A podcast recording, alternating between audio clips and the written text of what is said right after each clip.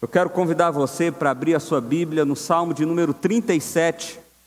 Salmo de número 37, nós vamos meditar na segunda parte, ou melhor, nós vamos ter a segunda parte de meditação nesse salmo. Nós, nossa proposta é que nas, nos cultos de quinta-feira nós possamos estudar ou, poder, ou possamos ah, meditar no livro de Salmos. Então nós já começamos o Salmo 37, fomos até o verso 11 e hoje, então, nós vamos do verso 12 em diante. Nós faremos a leitura até o verso 22. Você pode acompanhar e está aí na sua tela. Diz assim a palavra de Deus: Os ímpios tramam contra os justos e rosnam contra eles. O Senhor, porém, ri dos ímpios, pois sabe que o dia deles está chegando.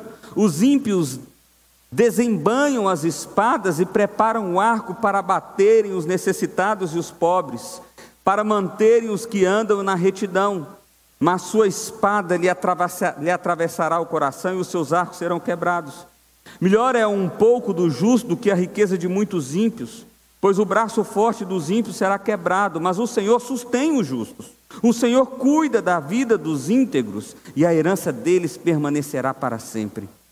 Em tempos de adversidade não ficarão decepcionados, em dias de fome desfrutarão de fartura mas os ímpios perecerão. Os inimigos do Senhor murcharão com a beleza dos campos, desvanecerão como fumaça. Os ímpios tomam emprestado e não devolvem, mas os justos dão com generosidade. Aquele que o Senhor abençoa receberão a terra por herança, mas o que ele amaldiçoa será eliminado. Vamos orar mais uma vez? Pai, nós colocamos as nossas vidas diante do Senhor e pedimos ao Senhor, ó Deus, que o Senhor ministre aos nossos corações nessa, nessa hora, Pai. Que pela tua graça e pela tua misericórdia, o Senhor me use como instrumento do Senhor nesse momento, ó Pai, para que possamos de fato ser impactados pela palavra do Senhor, ó Pai. É a oração que fazemos a Ti em nome de Jesus. Amém. Meus irmãos, o Salmo de número 37 foi escrito por Davi nós vamos ver hoje, lá nos versos seguintes, que Davi já estava com idade avançada. Davi já estava nos seus últimos dias. E o Salmo de número 37 é uma verdadeira preciosidade. Alguns chegam a dizer que é uma espécie de testamento de Davi ou seria assim, os pensamentos mais preciosos que ele queria deixar para a próxima geração, ele coloca aqui. E todo o salmo ele faz um comparativo. O comparativo dele é entre dois tipos de pessoas: as pessoas ímpias, ou seja, as pessoas que não temem ao Senhor, as pessoas que caminham pelas suas próprias forças, e as pessoas justas, ou as pessoas que confiam no Senhor, ou as pessoas que entregam a sua vida ao Senhor. Então ele trabalha com esses dois tipos de pessoas e ele faz um comparativo. A partir da experiência dele, é claro que nós estamos falando de um texto bíblico, então inspirado por Deus, ele começa a escrever ou a dizer como que é a, o comportamento de cada um, quais as consequências disso e como Deus está presente na vida desses dois tipos de pessoas. Então o que nós vamos falar nessa noite é o seguinte: Aonde está Deus na adversidade? Onde está Deus na adversidade? Sabe, tantas vezes é difícil entender onde está Deus na adversidade, não é verdade? A gente começa a pensar: será que Deus esqueceu da gente? Será que Ele não se importa com a maldade do mundo? Onde está Deus, afinal de contas, na adversidade? Parece que Davi vai discorrer um pouco sobre isso aqui fazendo essa comparação entre ímpios e justos. Então, em primeiro lugar, eu quero pensar com você o seguinte: os justos, eles são perseguidos, mas não são abandonados. Olha só o que, que Davi diz a partir do verso 12: ele diz o seguinte: Os ímpios tramam contra os justos e rosnam contra eles. O Senhor, porém, ri dos ímpios, pois sabe que o dia deles está chegando. Os ímpios desembanham a espada e preparam o arco para bater a necessitado e o pobre, para matar os que andam na retidão. Mas as suas espadas lhe atravessará o coração e o seu arco serão quebrados. Aqui Davi está trazendo duas comparações claras. Ele está falando de um povo que vai ser perseguido por outro povo. Ele está dizendo o seguinte: os ímpios eles se sentem donos da situação. Eles têm mais recursos, mais armas, mais capacidade de fazer o mal. E eles querem perseguir os justos como um cão raivoso. Essa é a ideia aqui que rosna nós não estamos falando aqui de um pincher, nós estamos falando de um pitbull. nós estamos falando de alguém que tem sede de sangue. Nós estamos falando de alguém que não ama o próximo. Nós estamos falando de alguém que quer se dar bem à custa da vida do outro de qualquer maneira, de qualquer forma, a qualquer custo. E normalmente os que sofrem essa perseguição, normalmente os que são alvo desses cães raivosos, são os justos. E a pergunta é: onde está Deus nisso tudo? Deus está rindo dos ímpios. Não é uma expressão engraçada essa? Deus está rindo dos ímpios. Você já pensou sobre isso? É difícil imaginar essa cena, né? Deus olhando lá, vendo as duas coisas acontecendo, ímpios, corações maldosos, perseguindo e subjugando pessoas mais simples, pessoas justas. E Deus olha essa cena e ele ri do ímpio. E por que ele ri? Porque ele olha para o ímpio e ele percebe o seguinte: o dia dele está chegando. Ele está falando do fim. O dia dele está chegando. Os ímpios, eles pegam as suas espadas, eles preparam seus arcos, eles usam da sua capacidade, eles tentam fazer conforme a sua força. Mas o que Deus diz aqui, a percepção de Davi com a experiência de vida dele, o relacionamento íntimo que ele tinha com Deus, inspirado pelo próprio Deus, é o seguinte: essas armas são as armas que vão destruir eles. Essas armas são as armas que vão acabar com eles. Essas armas são as armas que vão detonar com eles. Sabe, Calvino comentando esse texto, ele diz o seguinte: Embora a vida dos santos seja assaltada por muitos perigos, contudo estão seguros no socorro e proteção de Deus. E embora os ímpios planejem contra eles, serão continuamente preservados. Por quem? Por Deus. Sabe, meu irmão, tem uma coisa que você precisa perceber na sua vida. Seja qual for a adversidade que eu e você estivermos passando, Deus não está longe dela, ele está próximo dela. A questão é que a nossa visão ela é limitada pelo tempo e pelo espaço. A nossa capacidade de perceber é muito limitada. Por exemplo, eu estou num ambiente aqui que tem ah, paredes. Eu não consigo ver a rua. Eu não sei o que está acontecendo ali. Então, o próprio espaço limita a minha capacidade, mas não só isso, o tempo também. Eu não sei o que vai acontecer amanhã. Aliás, eu estava vendo nos jornais hoje e eu, eu vi uma série de. Um jornalista chegou e falou assim: ninguém sabe prever o futuro. As projeções são confusas. Cada um faz uma projeção diferente da crise que está para acontecer. Por quê? Porque o homem é incapaz. Agora, Deus que conhece o amanhã, Deus que está no amanhã, Ele que determina o amanhã, Ele diz o seguinte: fique em paz, na verdade, ele está rindo dos arrogantes, dos ímpios, daqueles que lutam pelas suas próprias forças, porque ele olha para os ímpios e fala: eles vão se perder, eles não vão se encontrar. Essas armas que eles estão usando para perseguir os justos, são com essas armas que eles serão destruídos. É justamente a arrogância que vai destruir eles, é justamente o crer na capacidade própria que vai destruir eles. Então, diante da adversidade, quando você for perseguido, sabe de uma coisa: você não foi e jamais será abandonado. Em segundo lugar, o texto fala de possuir coisas, olha só, nada tendo, mas possuindo tudo. Olha o que, que diz o texto: melhor é um pouco do justo do que a riqueza de muitos ímpios, pois o braço forte dos ímpios será quebrado, mas o Senhor sustém os justos.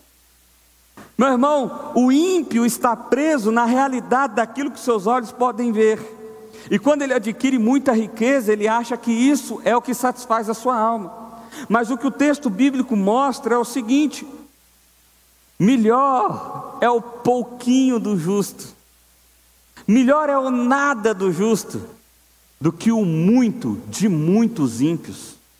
Por quê? Porque os ímpios serão quebrados. Esse braço forte, essa, essa audácia na sua própria competência, esse entendimento que pelas suas próprias forças resolve as coisas, eles serão frustrados. Agora, os justos não, os, just, os justos serão sustentados pelo Senhor. O texto é mais profundo, ele diz assim: O Senhor cuida da vida dos íntegros. Meu irmão, o que Davi está dizendo aqui é o seguinte: olha, na minha experiência de vida, no meu relacionamento com Deus, e inspirado pelo próprio Deus, eu quero dizer o seguinte para vocês: não se engane com a beleza, com a riqueza ou com a capacidade passageira que um ímpio tem. Tudo isso vai acabar, ele vai ser pego pelas suas próprias armas, o seu braço que é forte, parece intransponível, será quebrado. Agora o justo, o que entrega, lembra? No primeiro, nos primeiros dez versículos desse texto, o que entrega, o que confia o seu caminho ao Senhor, o que de fato confia no Senhor, esse esse, meu irmão, esse será cuidado pelo Senhor. Cuidado pelo Senhor. A herança deles permanecerá para sempre. Eu quero ler uma história para você. Não está aí no slide, você não vai ter essa história. Mas eu quero ler uma história de uma mulher chamada Hankson, senhora Hankson. A história é o seguinte: uma viúva carente em Chicago viveu o lema: o Senhor proverá. Ela sempre viveu por esse lema. Mesmo quando severamente testada, a senhora Rexon nunca perdeu o sorriso a ponto e, a pronta fé triunfante. A senhora Rexon era a única, era o único apoio de seu filho que tinha retardo mental. Eventualmente, a artrite crônica confinou ela em uma cama. Quando um grupo de jovens da igreja foi até a casa da senhora Hankson para animá-la, eles ficaram surpresos ao descobrir que ela, estava, que ela não estava deprimida e perguntaram: Agora, o que você e Arthur farão? Arthur era o filho. Ela deu um sinal habitual de resposta tranquila e confiante, dizendo: O Senhor proverá. Quando a senhora Hankson morreu, Muitas pessoas se perguntaram o que aconteceria com o filho dela. Mas quando amigos e vizinhos foram para a casa de Arthur, seu filho, após o funeral, ele orgulhosamente mostrou a eles uma coleção de selos. Em vez de arrancar os selos do envelope, ele interceptou e guardou dezenas de cartas destinadas à mãe durante anos. Muitos continham presentes financeiros substanciais. Resultado: era o suficiente para cuidar do garoto pelo resto da vida. Sabe, quando lançamos todos os nossos dilemas, medos no Senhor, nós ficaremos maravilhados com a maneira que Deus cuida de nós. Sabe, quando nós estamos no meio da turbulência, no meio da adversidade, no meio da luta, no meio da guerra, dificilmente nós temos condições de observar a boa mão do Senhor. Nós estamos presos às nossas próprias emoções, nós estamos atribulados por aquilo que está acontecendo.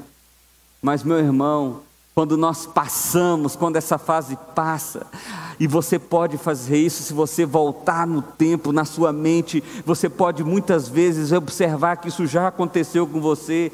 A boa mão do Senhor te susteve a boa mão do Senhor te sustentou em todo momento.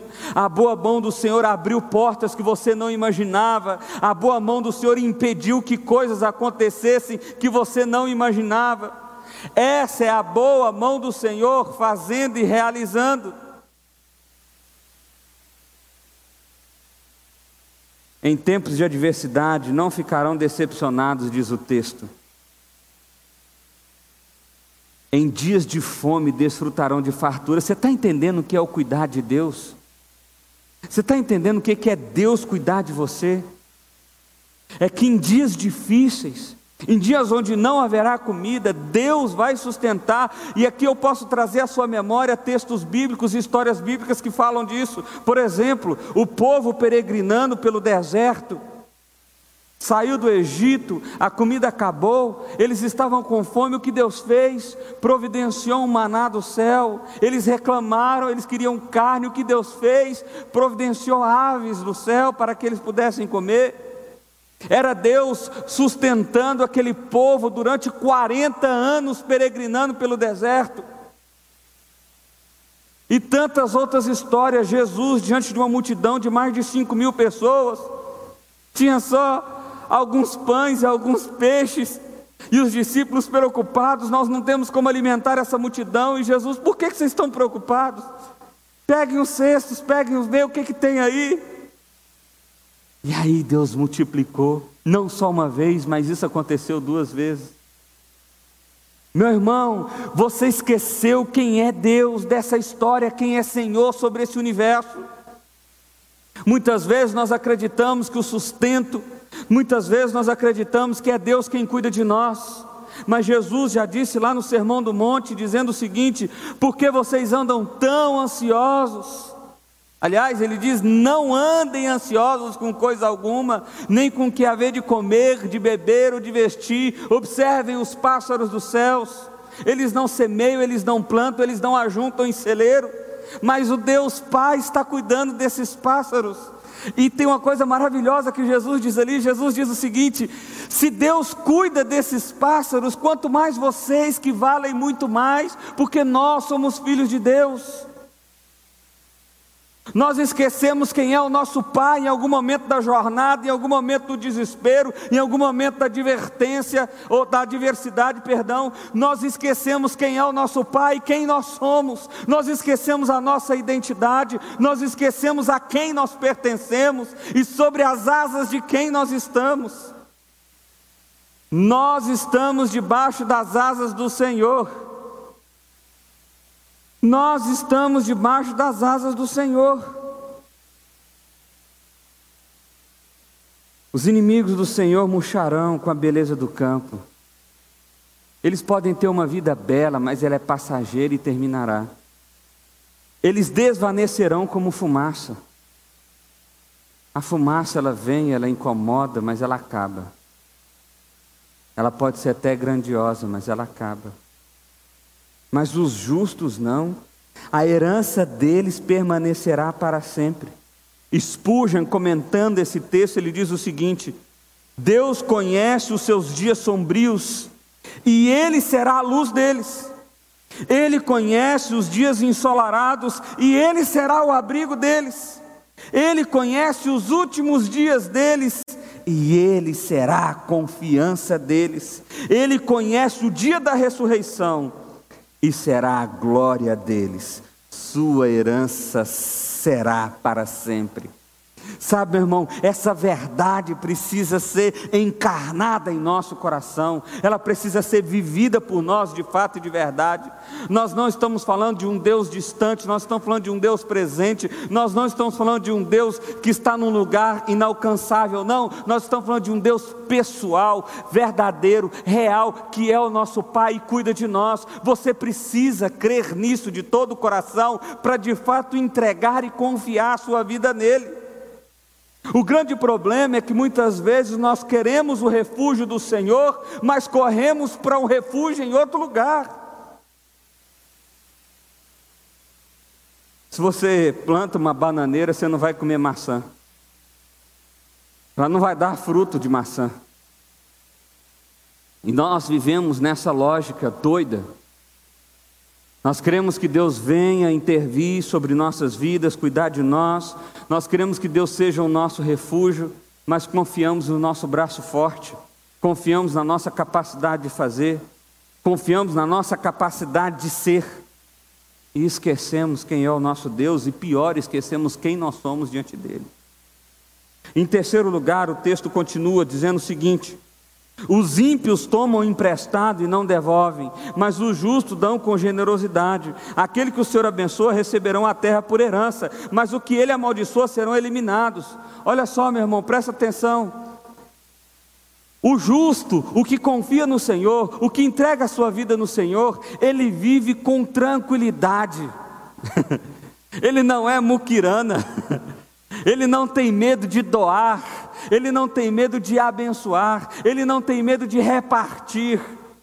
Sabe, ele não é aquela pessoa que fica assim, não, não posso dar não, porque amanhã eu não sei se vai ter. Não, ele é tranquilo, ele é em paz, porque ele sabe que o que ele tem foi Deus quem deu, e amanhã Deus vai prover da mesma forma que ele vem provendo.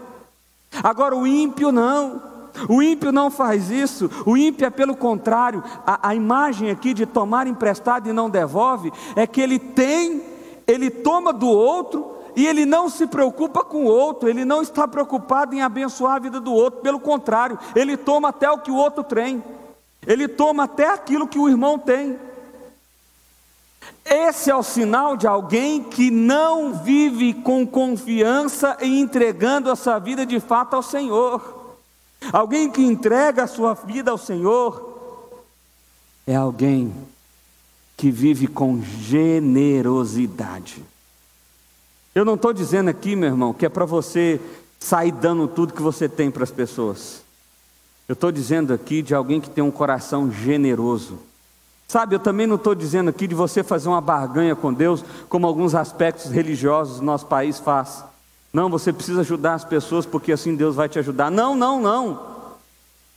É uma consciência clara de que Deus é o meu provedor, de que é Ele quem me guarda, de que é Ele quem me sustém. Então, quando eu tenho essa consciência clara, o meu coração é generoso. O meu coração é generoso. Eu simplesmente entrego, reparto o que eu tenho. Olha só a continuação do texto. O Senhor firma os passos do, de um homem quando a conduta deste o agrada. Ainda que tropece, não cairá, pois o Senhor o toma pela mão. Olha que figura fantástica, meu irmão. O Senhor segura os passos de um homem. Ele, ele, ele é o limite para que o homem de fato não caia. Mas se ele vir a tropeçar, se ele vir de fato a desequilibrar-se do caminho que ele está seguindo, o Senhor o sustém pela mão, o Senhor o arrebata, o Senhor não permite que ele fique no chão. O Senhor traz de novo ao caminho. Percebe é uma relação de que em que nós somos filhos e ele é pai. Isso me traz a imagem de um pai andando com um filho e quando o filho ali está andando de mão dada e por alguma razão uma criança muito pequena, ela não sabe andar ainda muito bem, ela não tem controle do equilíbrio do corpo e aí ela tropeça e cai. O que que o pai faz de imediato? O pai levanta aquela criança o pai mantém ela de pé, o pai cuida dela. É essa figura que Davi está usando comigo e com você. É isso que Davi está dizendo aqui para nós. Alguém que confia no Senhor, alguém que entrega a sua vida ao Senhor, é alguém que é sustentado por Ele, é alguém que tem os seus passos firmados dele, mas não só isso, ainda que essa pessoa venha tropeçar, ele é levantado pelo Pai e cuidado pelo Pai. Olha só o que, que Davi diz ainda. Já fui jovem e agora sou velho, mas nunca vi um justo desamparado, nem seus filhos mendigando o pão. Ele é sempre generoso e empresta com boa vontade, seus filhos serão sempre abençoados. Sabe, Davi está dizendo aqui: a percepção que eu tive ao longo da minha história de vida é a seguinte: um justo, alguém que confia em Deus, alguém que entrega a sua vida a Deus, alguém que entende que Deus é Pai, que Ele é Filho, ele nunca foi desamparado por esse Deus. Deus nunca virou as costas. Deus nunca viu o filho caído e deixou caído. Não. Eu sempre percebi a mão de Deus na vida do justo, é o que Davi está dizendo. Eu nunca vi o justo mendigar o pão. Eu nunca vi ele precisar, porque Deus esteve sustentando. E aqui, meu irmão, nós estamos falando de sustento, tá? É, pastor, eu tive um sonho de ter uma Ferrari, mas Deus nunca me deu. Dê vergonha na cara. Nós estamos falando de coisa séria, tá bom? Nós estamos falando de coisa séria. Nós estamos falando de um Deus que cuida de você nas suas necessidades. Nós estamos falando de um Deus que cuida de você nas suas necessidades. Olha essa frase. O justo caminha confiando no Senhor, por isso é livre da materialidade deste mundo. Porém, o ímpio é escravo dessa mesma materialidade. A ironia é que o livre se torna herdeiro do tesouro dos céus. Já o escravo, o apegado, o ganancioso, o muquirana será apenas eliminado. Meu irmão, olha como isso é profundo. Olha a ironia dessa realidade. Aquele que é apegado demais com as coisas desse mundo, aquele que não é generoso, aquele que não reparte, aquele que não olha para o outro com amor, ele será apenas eliminado como fumaça, como os versos anteriores já disseram aqui. Agora, aquele que é generoso, que confia em Deus como provedor, que entende que Deus é quem o guarda, que entende que Deus é que é o seu refúgio, ele tem um coração generoso, é o que o salmista está dizendo. Mas não só isso, ele é herdeiro do tesouro dos céus. Ele é o mais rico de todos. Ele é o que possui mais bens. Em quarto lugar, olha só, vendo mal, mas fazendo bem. Uma vez que uma pessoa confia no Senhor como provedor, uma vez que uma pessoa entende que Deus é o seu pai, que ele é filho, uma vez que ele entende que Deus é quem cuida dele, uma vez que ele entende que é Deus quem sustenta ele, uma vez que ele entende todo isso, todo esse contexto, toda essa realidade, ele vê o mal, mas ele não pratica o mal ele se desvia do mal. Olha o que diz o texto, verso 27. Desvia-se do mal e faça o bem, e você terá sempre onde morar. Pois ao Senhor, pois é o Senhor, pois o Senhor ama quem pratica justiça e não abandonará os seus fiéis.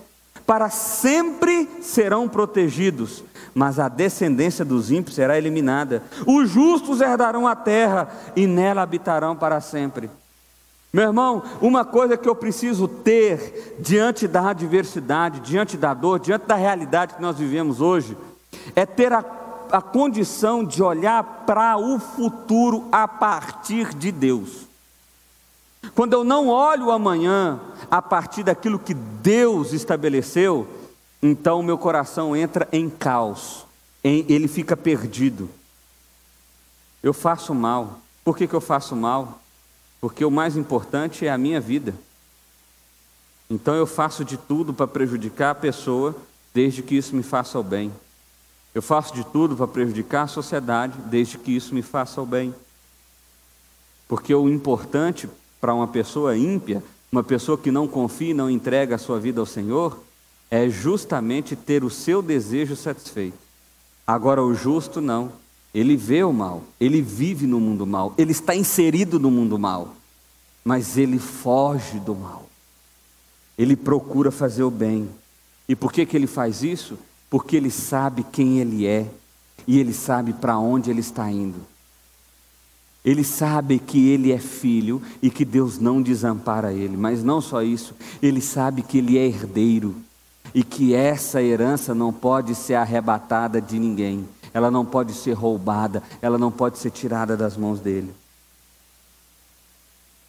Agora, o descendente dos ímpios, não, eles não sabem de nada disso. Eles serão apenas eliminados, com massa. O texto continua dizendo: A boca do justo profere sabedoria, e a sua língua fala conforme a justiça. Ele traz no coração a lei de Deus, nunca pisará em falso. O ímpio fica à espreita do justo, querendo matá-lo, mas o Senhor não deixará cair em suas mãos, nem permitirá que o condene quando julgado. Espere no Senhor e siga sua vontade, Ele exaltará, dando-lhe a terra por herança. Quando os ímpios forem eliminados, você verá. Ele está narrando aqui um cenário de um justo que foi extremamente perseguido, de que foi ah, ah, acusado levianamente, de que foi. Ah, a sua fama foi jogada abaixo, ele mentiram por causa dele, julgaram ele de forma errada, tentaram matar ele. E como que eu consigo passar por toda essa perseguição, por toda essa adversidade, por toda essa dificuldade? É só se eu tiver o verso 34 em mente: espere do Senhor e siga a sua vontade. Confie no Senhor e siga a sua vontade. Confie no Senhor, entregue a sua vida ao Senhor como? Seguindo a vontade do Senhor, não fazendo a vontade do seu coração, mas fazendo a vontade do Senhor. Olhando para onde, meu irmão? Eu olho para o dia em que eu vou ser exaltado pela graça e pela misericórdia de Deus. Eu olho para o dia em que eu terei a terra como herança pela graça e pela misericórdia de Deus. É para esse dia que eu tenho que olhar, é para esse amanhã que eu tenho que olhar, é para essa certeza que eu tenho que ter para superar as adversidades que se passam nos dias de hoje. Porque se eu não tenho esperança, se eu não sei o que me aguarda amanhã, se eu não sei aonde está o meu amanhã, então eu me desespero. Agora, se eu sei, meu irmão, eu estou tranquilo porque Deus está nele. Ele não só está cuidando de mim agora, como o salmista já nos disse aqui, mas ele está garantindo um amanhã eterno. Não é isso que Jesus fala para os seus discípulos? Não se preocupe. Na casa de meu pai há muita morada. Se não fosse assim, eu não estaria dizendo isso para vocês. Não é isso que Jesus usou para consolar os discípulos no momento de dor? Relembrar a verdade da esperança que nós temos em Deus. Pastor, então eu tenho que viver com a certeza de que um dia eu vou morrer e de que eu vou para o céu, é isso que o senhor está querendo dizer? É isso que o texto bíblico está querendo dizer, meu irmão. Pastor, então não seria melhor acabar logo com isso? Não mas ao mesmo tempo eu anseio pela volta de Cristo.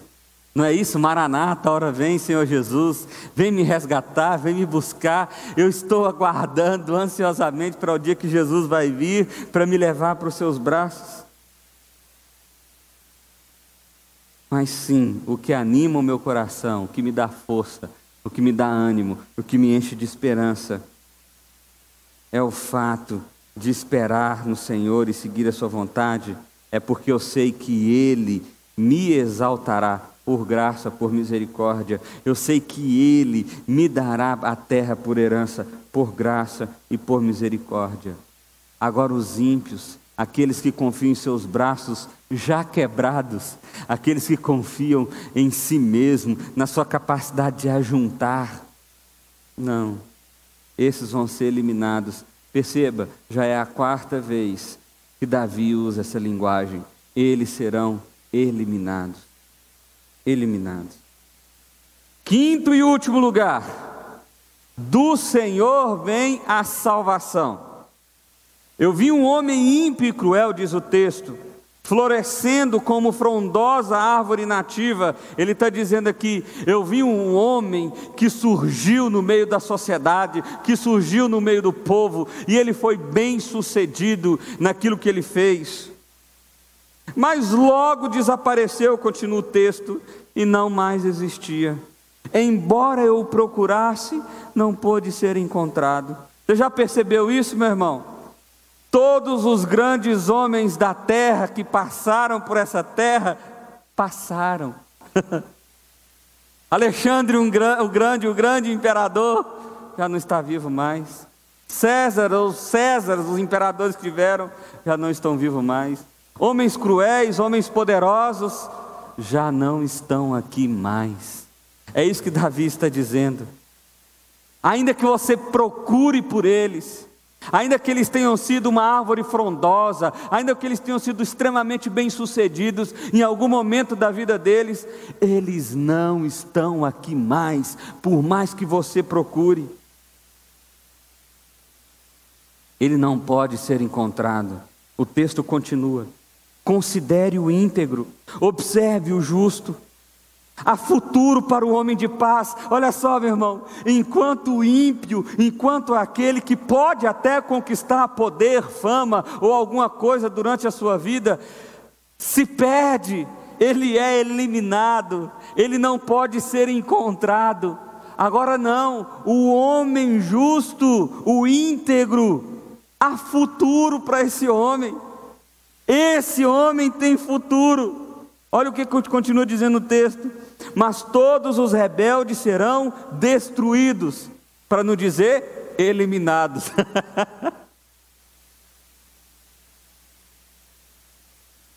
Mas todos os rebeldes serão destruídos. Futuro para os ímpios nunca haverá. Você está percebendo o contraste aqui? O ímpio pode até ter conquistas na sua vida, mas ele passa, ele vai embora, é como uma fumaça. Agora, o justo, o íntegro, não, ele tem um futuro, mas o ímpio? Jamais terá futuro. É isso que o texto está dizendo. Futuro para o ímpio nunca haverá. Não tem como ter futuro para o ímpio, porque o ímpio se refugia em si mesmo. O ímpio confia nas suas forças. O ímpio entrega a sua vida às suas próprias mãos. Mas e o justo? O justo confia no Senhor. O justo entrega a sua vida ao Senhor. O justo segue a vontade do Senhor. E esse é um homem de paz. Esse é um homem que tem futuro. O verso 40 termina dizendo o seguinte: Do Senhor vem a salvação dos justos. Ela não vem de nós mesmos, ela tem que vir de forma externa. E vem de quem? Do Senhor. Ele é a sua fortaleza na hora da adversidade. O Senhor os ajuda e os livra. Ele os livra dos ímpios e os salva, porque nele se refugiam.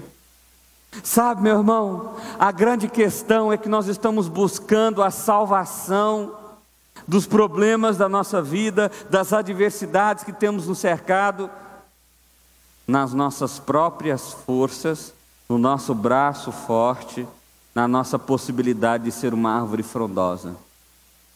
E o que você precisa perceber nessa noite é que Deus só vai ser o seu refúgio se Ele for o seu refúgio.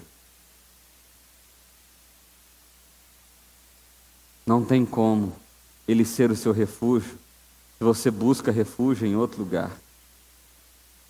Se a sua fortaleza é o seu poder, o seu dinheiro ou o seu trabalho, ou seja lá o que for. Não tem como. Agora, aqueles que têm o Senhor como refúgio, vem dele a salvação. Vem dele a fortaleza na hora da adversidade.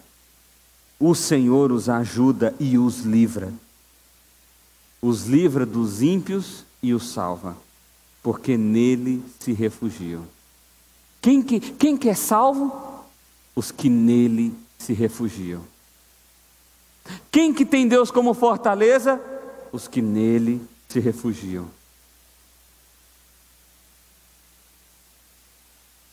Quem que é livre pelo Senhor? Os que nele se refugiam. Alan Harman, comentando esse texto, ele diz o seguinte: as palavras finais são importantes porque explicam a razão para os livramentos de Deus. Por que, que Deus nos livra? Os justos têm buscado refúgio nele e por isso ele os salva. Esse é o grande segredo, meu irmão. Esse é o grande segredo. Aonde você tem buscado salvação? Onde você tem buscado refúgio? Onde você tem buscado ser livre da adversidade? Onde você tem buscado cuidado? Onde você tem buscado segurança? Onde você tem buscado? Talvez nessa hora você tenha percebido que você não está buscando no Senhor. Pastor, como que eu sei disso? É simples, o texto disse. Os justos são generosos, Os justos fazem o bem, os justos buscam a vontade do Senhor, e os ímpios? Os ímpios não são generosos, os ímpios tomam emprestado e não pagam, os, os ímpios perseguem os justos, os ímpios tentam fazer pela sua própria vontade, os ímpios seguem o seu coração. Pastor, eu quero confiar e eu quero entregar a minha vida ao Senhor, como que eu faço?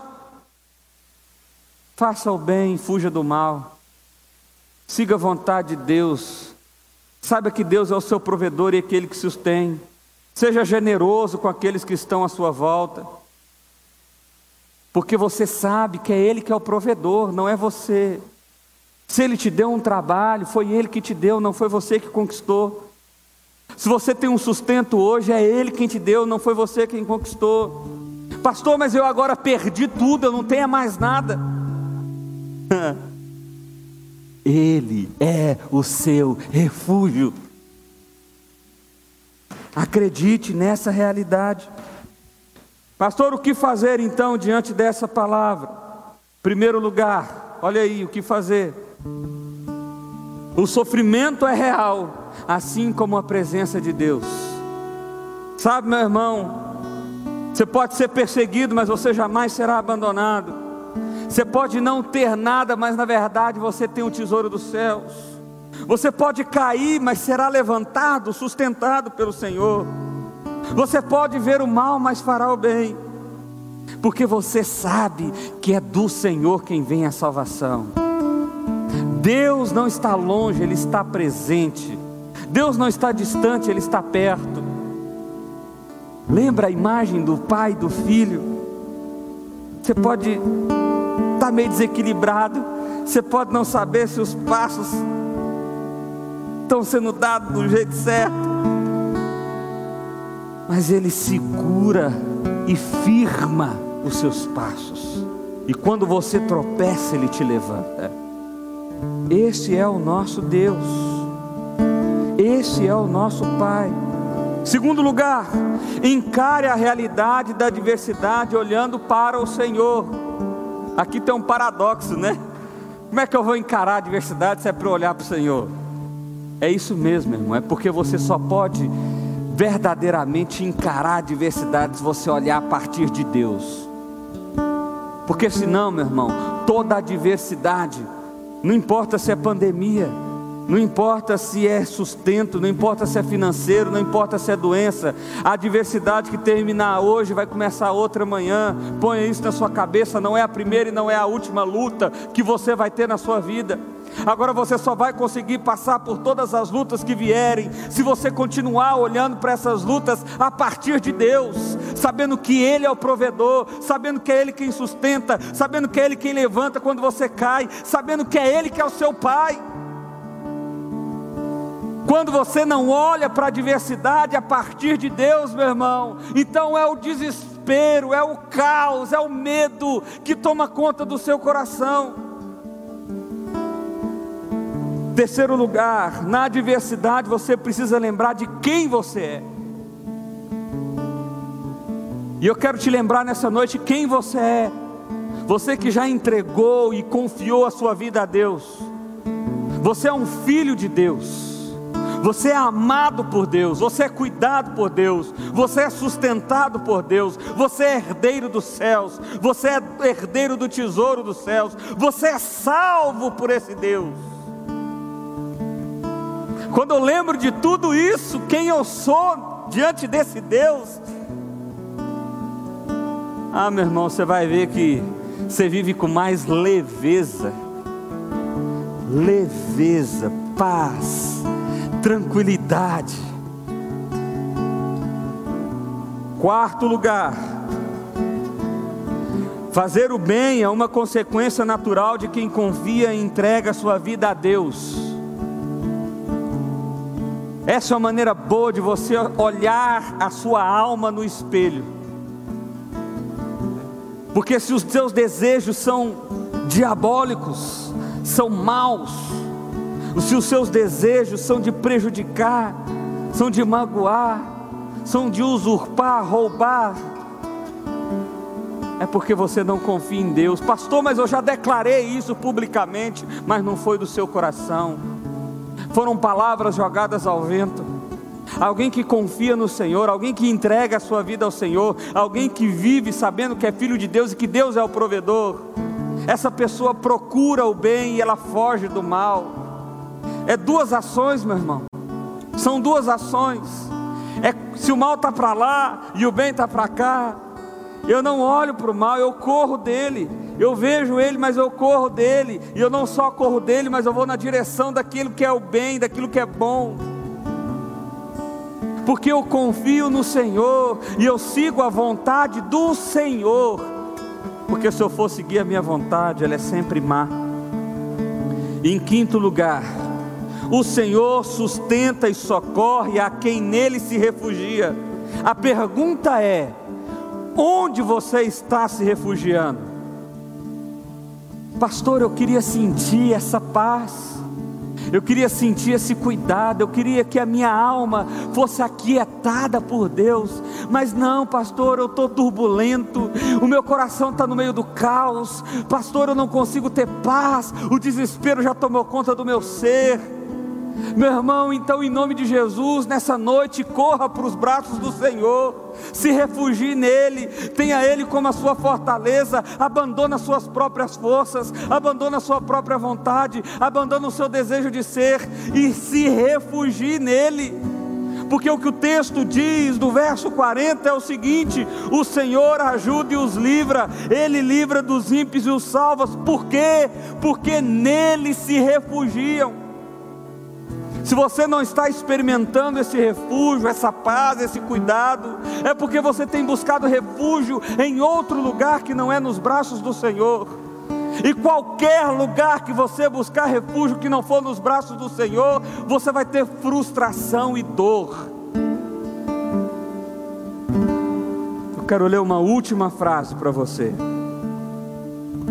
Olha o que diz aí. Davi, em seus últimos dias de vida, escreveu o Salmo 37. Ele parece estar gritando ao mundo com toda a sua força: Não confie em você, confie e entregue a sua vida ao Senhor. Eu vou ler de novo, meu irmão. Ele parece estar gritando ao mundo com toda a sua força: Não confie em você, confie e entregue a sua vida ao Senhor.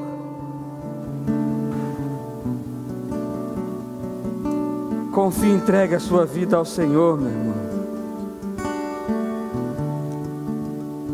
Pai, nós queremos colocar as nossas vidas diante de Ti, de verdade, sem falsidade, sem mentira, Deus. Uma entrega real, uma confiança real. Pai, em nome de Jesus, transforma os nossos corações. Pai, nos faça viver para a glória do Senhor nome de Jesus, Pai. Meu irmão, ainda em espírito de oração, nós vamos louvar a Deus com aquela primeira música que nós começamos esse culto. Faça dessa música a sua oração, aquiete o seu coração aí nesse momento. Seja um momento de entrega, entrega total e real da sua vida ao Senhor nesse momento. Em nome de Jesus.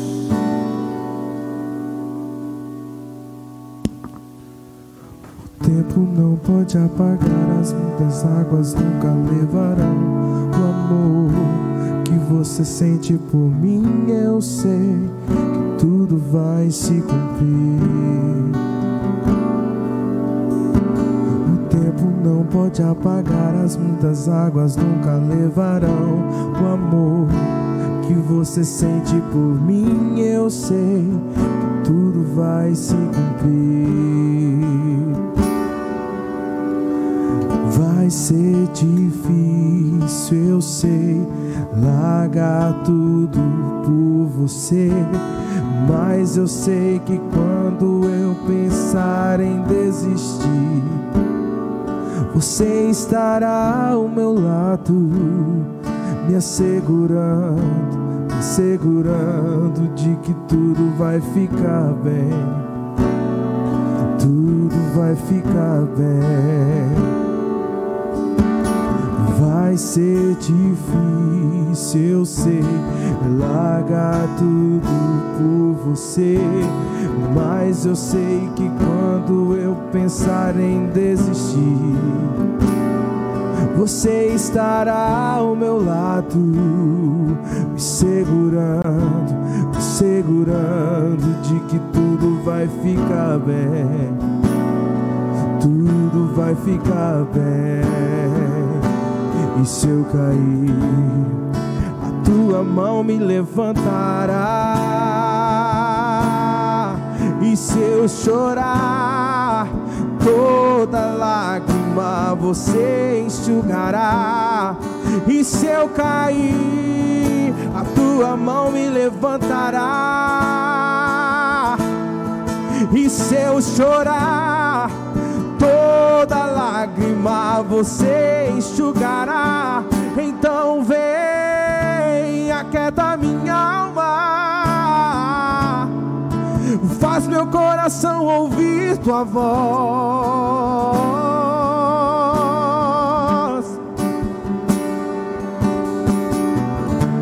Me chama pra perto,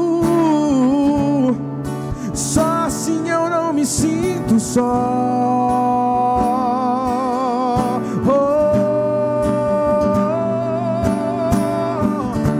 aquieta minha alma, faz meu coração ouvir tua voz.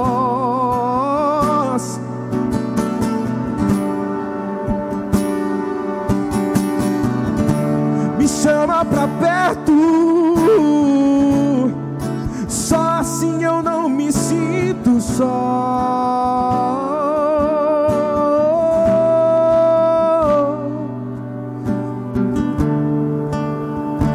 Pai, nós queremos colocar as nossas vidas diante do Senhor, Deus. Pai, aquieta a nossa alma. O mundo inteiro está pensando que está no meio do caos, da desordem. Mas nós sabemos, ó Deus, que tem alguém no trono e esse alguém é o Senhor. Nós sabemos, Deus, que tem alguém regendo e esse alguém é o Senhor. Nós sabemos, Deus, que o Senhor está cuidando do teu povo, de que o Senhor está presente, de que é o Senhor quem sustenta, de que é o Senhor quem é o provedor. Pai, nos traga a verdadeira identidade de quem nós somos nos faça perceber que somos filhos de Deus, nos faça perceber, ó Deus, que no Senhor, no Senhor, Deus, não há o que temer. É como o salmista no Salmo 27 diz: Se o Senhor é o meu Salvador, se é o Senhor quem me salva, o que eu posso temer? Como o medo pode alcançar o meu coração? Pai, nos faça perceber que somos amados, amados, imerecidamente amados. Mas, sobretudo nessa noite, Pai, que Teu Espírito Santo nos conduza para nos refugiarmos no Senhor, para nos guardarmos no Senhor, para que o Senhor seja a nossa fortaleza.